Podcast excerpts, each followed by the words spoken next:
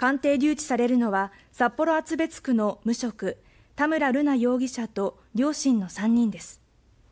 3人は共謀して先月1日から2日未明にかけ札幌すすきののホテルで恵庭市の男性会社員を刃物で刺して殺害した上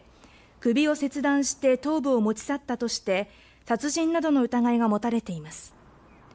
鑑定留置をめぐっては両親の弁護側が25日決定の取り消しを求め札幌地方裁判所に準抗告を申し立てましたが棄却されました。